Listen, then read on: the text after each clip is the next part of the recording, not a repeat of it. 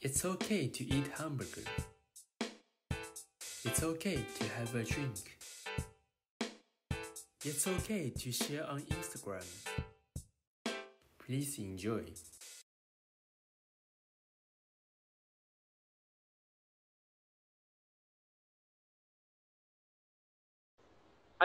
皆さん、こんにちは。 えー、2770地区埼玉南東浦和北ローターアクトの大平です。同じく独協大学ローターアクトの孫です。同じく大宮南ローターアクトの佐藤です。えーこの番組は令和3年2月に行われる地区年次大会の実行委員のメンバーが年次大会までの活動の記録として、えーラジオを始めました。ざっくばらんに悩みを打ち明けたり、困っていることを話したりする機会もあるかと思いますが、あ末永くお付き合いいただけたらと思います。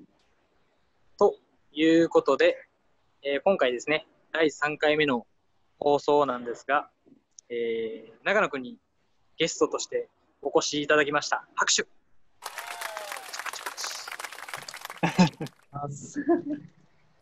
ありがとうございます。じゃあ、長野くん、早速、あの、自己紹介をお願いします。はい。と大宮ローターアクトクラブ所属の今年度埼玉南東地区代表になりました長野修介です。本日はよろしくお願いします。よろしくお願いします。お願いします。はーい。じゃあですね、早速、あの、企画の方に移っていきたいんですけども、はい。大丈夫ですか、皆さん？大丈夫す。です。あーよあごめんなさい。全然、そういうのありあり。まあ前回ね、あの、うぬまさんの時は、割と、まあ、実行委員長ということで、いろいろ聞かせてもらったと思うんですけど、今日はですね、実は、年体実行委員のコアメンバーより、長野くんに質問を募っておりますので、そうなんだ。それをどんどん掘り下げていきたいと思います。わかりました。はい。なので、長野くん、あの、NG なしで、ガンガン、NG なしで。大丈夫です。もともとないので、どんな場合でも。あ、よかったです。はーい。はい。じゃあ、時間ないので、早速行きましょう。はい。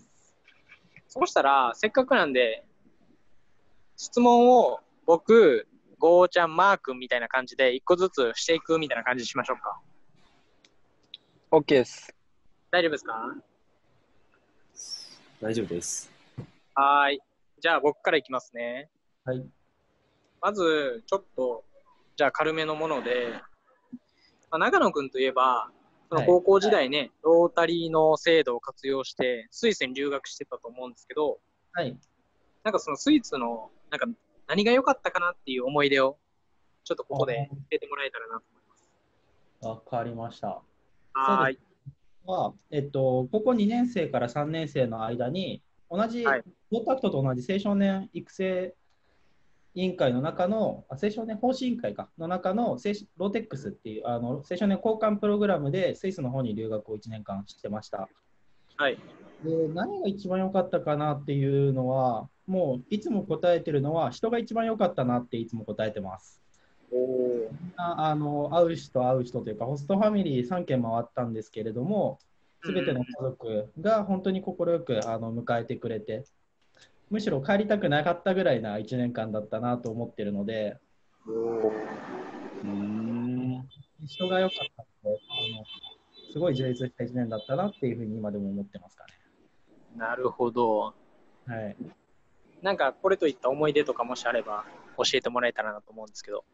あーそうだな、なんか本当に毎日が思い出ではあったんですけど、うん一番記憶に残ってるってなると、あの3軒のホストファミリーが帰る直前の頃に、あのまあ、1個のあの最後のホストファミリーの家で食事会みたいなのを開いてくれて、まあ、本当に思い出を語りながらあの一緒にその最後の時間を過ごすっていう時間が本当に楽しかったですし、あの本当に帰りたくないなっていう泣きながら あの話してたような時間でしたかね。それが今でもやっぱり残ってますね、記憶には。いいね、なんかそういう経験、高校生出てきて。いや、いまだにやっぱり連絡とかちょこちょこ取ってたりするので、まあ、英語とかあんまりえ話れないんですけど、あの拙い英語でどうにか連絡を取り合うぐらい、なんとか、あのやっぱりつながりがあって、また戻りたいなっていうふうには思ってますね。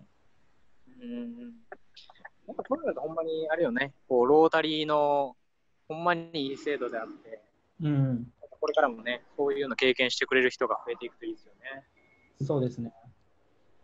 後輩のあの手伝いとかっていうのも一時期やってたので、あのうんまあ、後輩にはもう引き継いではいるので、自分はもう行ったりはしないんですけど、やっぱり続いていって、まあ、今年度コロナでちょっと中止になっちゃうみたいなんですけれども、またその先続いていければいいなっていうのは思ってます。なるほど。ありがとうございます。やっぱりその充実してた感じが、今の1個の質問でもかなり出てたかなと思うの。ありがとうございます。じゃあ続いて、ゴーちゃんからお願いします。はーい。えっと、長野くんと前話したときに、はいえっと、今、あれ起業してるんだよね、自分でそうで。はい。そうだよね。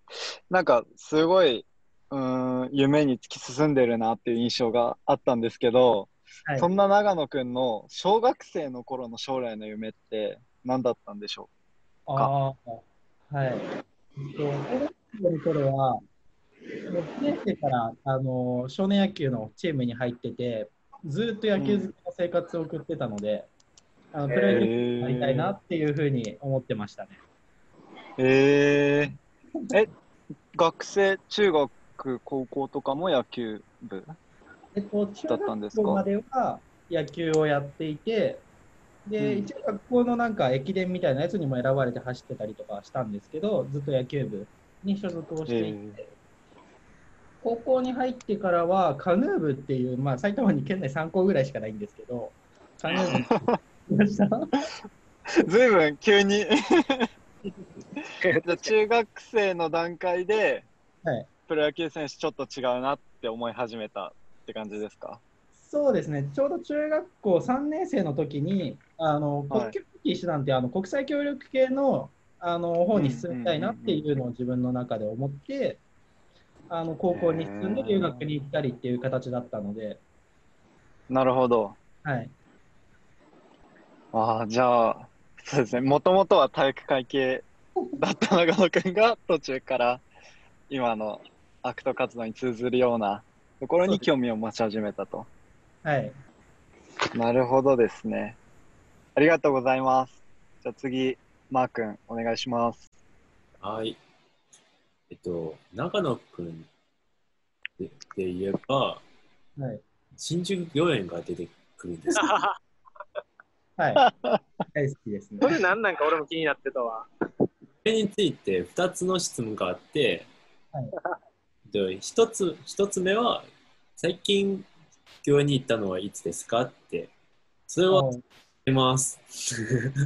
長野君は、えー今年の7月の1日に、御苑の、えー、と年ん年パスを更新しました。えー質問は、御苑の魅力を教えてくださいって。ああ、なるほど。わかりました。えっとですね、まあ、さっき孫君が言ってくれた通り、あのちょうど7月の1日に1年間有効の年間パスポートをちょっと更新をしてきて、ちょうど本当1年そんなのあるんだ。そうなんですよ年間パスポートっていうものがあって、あのちょうど1年間有効なので、年度1年間行き放題っていう、なんかあったらそこにこもるするんですけど、そうだ。えっと、新宿御苑の魅力っていうとあれなんですけど、あのもともと自分すごい自然が好きで、えっとまあ、なかなかやっぱり東京とか埼玉にいると、まあ、人だったり街だったりとかが多くて自然の中にいるっていうことがなかなかできないなと思っていてけど新新宿にありながらあのやっぱりちょっと行ったところにもう本当に自然しかない庭園日本庭園であったりオランダ庭園だったりいろんな国のなんか様式のあの自然があふれる場所があるんですけどやっぱりそこにいて落ち着くっていうのが俺の中の一番のポイントというかいつもしてるのは日本庭園ただ寝っ転がってるだけなんですけどへえ。本当にただ寝っ転がってるだけでこの前も行って2時間ぐらい本当にただ芝の上で寝てるっていう えそうなんだ。で顔が真っ赤に。そういう時間が本当に至福の時なので、そこがやっぱり新宿御苑の魅力かなとも思ってますかね。やっぱり皆さん行ったら引き込まれると思いますよ。ぜひ。え、それいつも一人で行ってるのえっと、基本今、あの御苑には一人で行くことが多くて、一人でただ芝で寝っ転がってるだけなので、まあ、変な人から、変な人かなって見られてるかもしれないんですけど、まあ、楽しく自分自身はエンジョイしていますね。なるほど。なんか確かにあのその質問が2つ連続であって、これもなんかその長野に新宿御苑のイメージがなかったからすごく興味深かった。やっぱりいいところです。20代、20代前半の趣味じゃないよね。おじいちゃんだもん、それ。ゴーちゃん、芯食うのはダメですよ。ちょっと我慢できなくなっちゃった。何もいいそしたら、まあね、そういう趣味もありながらね、ちょっと個性的なメンバーでやってますけど、うんいいと思。そうしたら、はい。そしたら次の質問を最後にしたいなと思うんですけど、はい。まあ、ぜひね、あのー次年度ね、まあ、次年度というかもう年度始まってるんか？始まってますね。始まりました。はい。えー地区の代表として活動していくと思うんですけど、はい。えーまあ、今回ね、この年体の、えー運営までのラジオということなので、この年体をなんかどういうものにしていきたいかっていう抱負だけ最後聞いて終わりたいなと思います。わかりました。はい。そうですね。えっと、自分も今までローターアクトに所属して2年半かかったんですけれども、あの実際に年大の実行委員会のメンバーとしてもいた時期もありますし、年次大会の実行委員長として活動してた時期もあったり、昨年度は理事役員として年大の方に関わってたっていう形で、年大の対しての関わり方っていうのをいろいろしてさせてもらってきたんですけれども、やっぱり開催するにあたっての、まあ辛い部分であったりあの、楽しい部分ももちろんあるんですけれども、辛い部分も多くあったなっていうふうに自分は思ってます。けど、それを乗り越えたからこそ、今、ローターアクト活動して楽しいなって自分自身思えて、今年度も代表として活動をさせてもらってたりするので、やっぱり楽しいところをやり続けるっていうのも一番だとは思うんですけれども、辛いところも楽しんでもらいながら、ローターアクト活動、まあ、年次大会の実行委員会、まあ、年体の準備含め、当日含めっていうのをあの活動してもらえたらなっていうふうには思ってます。やっぱりあのロータアクトの活動はもう一人ではできない活動だと思っているので、あの皆さんで協力することで一個のものを成し遂げる年次大会っていい機会だなと思っているので、それを皆さんと共に作り上げて、楽しい1年間を作っていきたいなっていうのは、まあ、代表であり、えっと、年次大会のメンバーとしても思っていることかなと思います。ありがとうございます。素晴らしい。さすが、宿題というさすが。コメントをいただいたと思うので、なんか今日、あれだよね、結構今回、その、まあ10、10分、15分ぐらいかな、の時間だったけど、かなりその、なんか長野の面白いところとか、熱いところとか、なんかどんな経験をしてきたのかとか、なんかそういうの聞けて非常に有意義な時間だったなと。結構あっという間だったよね。うん。そうですね。なんか愛されキャラと言われるゆえんがわかるよね。なんか確かに、話確か聞いてると。に、確かに。そうね、そうね。ありがとうございました。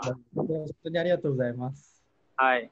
非常にあのね、あのこれからのその、なんですかね、まあ、ローターアクターに向けて、いい、なんかこう、経験談とか、お話ししてもらえたんじゃないかなというのと、なんかこれからね、あのアクト頑張ってても間違いんじゃないんだなっていうのを、なんか長野の経験から教えてもらえた回だったかなというふうに思います。というわけで、まあ今日はこんなところで、えー締めていきたいなと思うんですけど、皆さん大丈夫でしょうか？はい、大丈夫です。はい、ありがとうございます。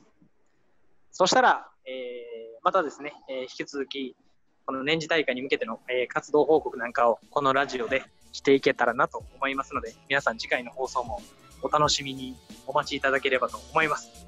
それでは本日、あのー、ね、1年度代表の長野さんにゲストとしてお越しいただきましたけど、改めて拍手お願いします。ありがとうございました。ありがとうございました。そしたら皆さんまた次回のラジオでお会いいたしましょう。じゃあね。バイバイ。バイバイ。バイバイ。